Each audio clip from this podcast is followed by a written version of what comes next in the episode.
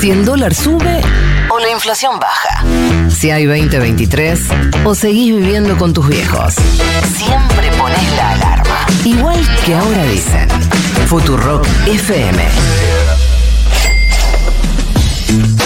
¿Qué ha traído Flor Gutiérrez para la ocasión? Y tenemos datos de inflación porque los primeros días de septiembre se empiezan a conocer las proyecciones de inflación de agosto por parte de las diferentes consultoras privadas. La suba va a ser muy significativa respecto a julio, sobre todo. Recordemos que julio había sido del 6,3%. Eh, estamos hablando de entre el 10 y el 13% dependiendo qué consultora consultes. Sí, Lo decía Nico hace un ratito, en promedio eh, 11% es el número que da en general. Si les parece, vamos repasando algunas consultoras, por ejemplo, Libertad y Progreso, donde está Echeverne, es la que da el número de inflación más baja. eh, 10,7% mensual. Es la más bajita que, que encontré en las diferentes consultoras. Bueno, En julio ellos habían estimado 6,6, así que le habían pegado más o menos cerquita. Y esta vez dicen 17 a nivel general, pero con alimentos eh, yendo también a dos dígitos, pero por arriba del promedio general, en el orden del 11%. Eso tiene que ver con lo que venían contando del aumento de la carne, que tiene mucho peso en, el- en la cuenta final, o con qué? Carnes principalmente, sí, eh, depende en las. eh, el Instituto de Promoción de Carne Vacuna, que siempre, todos los meses, hace relevamientos de los diferentes cortes de carne, están marcando entre un 50 y 60% de aumento mensual en la carne. Un escándalo. Y por lo tanto, eso ya te deja de base cuatro puntos de lo que es alimentos y bebidas, que solamente lo explicaría la carne. Pero a eso además hay que sumar frutas y verduras que eh, tienen un componente de estacionalidad, pero por algunas particularidades climáticas también eh, se han visto incrementar mucho en sus precios. Así que en lo que es frutas, eh, perdón, en lo que es alimentos, principalmente por frutas y verduras. Otra de las consultoras que también generalmente muestran los datos de inflación, la consultora CIT, que le había pegado a la inflación del mes de julio, había dicho que iba a ser 6,3 y le acertó. 11% marca la inflación y también ese mismo porcentaje para el Gran Buenos Aires. Es la consultora de Spotorno, de Fausto Spotorno. Ajá.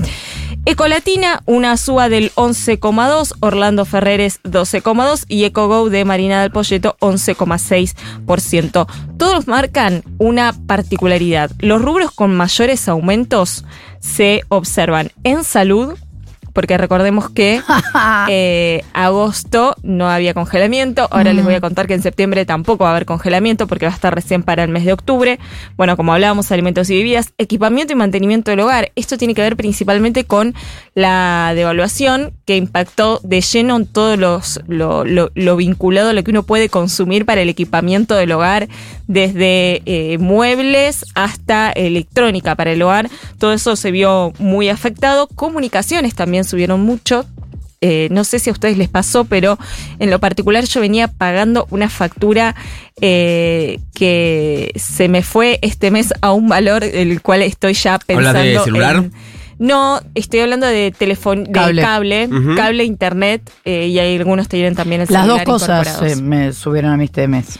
Sí, fue a, alevosa la suba realmente. eh, y combustible también, porque recordemos que combustible entra en congelados a partir del mes de septiembre, pero agosto tuvo una suba del 12,5%. Recordemos en el caso de las telecomunicaciones que está judicializado, que se suponía que el Estado iba a regular eso, así lo había decidido el presidente, y está judicializado, o sea que no.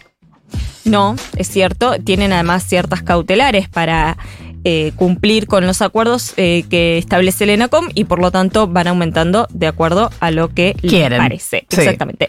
Recordemos que el ministro de Economía anunció una, un congelamiento para diferentes productos, dentro de los cuales se encuentra combustible, digo, ya pensando en lo que podría ser septiembre, porque agosto entonces va a ser el número más alto desde por lo menos eh, 1991, sí, o sea, más de 30 años, el número más alto en términos mensuales.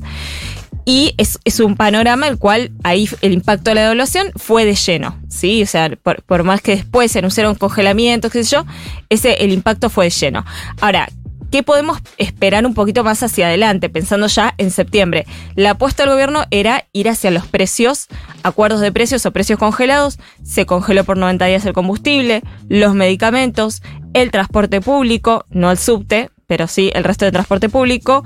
Eh, precio justo se les puso topes mensuales de 5% a más de 50.000 productos y ayer además Sergio Massa confirmaba que finalmente se congelan las tarifas de la medicina prepaga. Hemos decidido suspender el aumento de la medicina prepaga por los próximos 90 días para todos aquellos hogares que no superen el ingreso de los 2 millones de pesos, a los efectos de que el esfuerzo que hacen trabajadores y Estado también venga acompañado por una atención de salud que no castigue las cuentas del trabajador. ¿Viste esa cuenta que te aumentó a 100 mil millones de dólares? Bueno, este mes va a seguir así. Bueno, este que te acaba de llegar el aumento va a seguir así.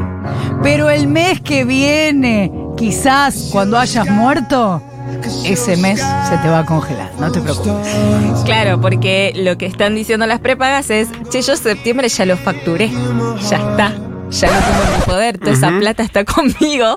Entonces, eh, bueno, empieza a regir a partir de octubre y se extenderá hasta el mes de diciembre. Este es el panorama complicado hacia adelante, porque la verdad es que y ya para redondear, el problema de las causas que te están impulsando la inflación lo seguís teniendo de fondo, ¿no? Que es la falta de dólares, el escenario de incertidumbre. Entonces, ese escenario va a seguir estando y va a depender un poco de cómo siga también septiembre-octubre la recaudación de divisas. Yo creo que va a ser importante y probablemente el gobierno va a tener que anunciar un nuevo dólar soja dólar soja 5 ya sería, ¿no? Sí. Dólar soja, dólar soja 5 para tratar de ingresar divisas, intervenir la brecha y de esa manera que no se le disparen los dólares paralelos y con eso ir conteniendo los precios y ciertas expectativas. Un, dato respecto a esto, justo, justo, justo me acaba de llegar el informe que eh, prepara el ICEPSI, que es el Instituto de Investigación Social, Económica de Política Ciudadana, sobre precios y estaba viendo lo que eh, marcaba de aumentos de la carne. Estamos hablando entre la diferencia con julio, eh, en un mes el asado subió casi 50%, la carnaza el 50%, la carne picada el 56%, el espinazo 50%, la nalga el 60%, paleta 50%, esto en un mes, ¿eh? Agosto contra eh, julio. Sí es cierto de la que de la carne picada, de la cuadrada, de la nalga. Es cierto que em, estoy hablando de aumentos del 50%, es decir, una barbaridad.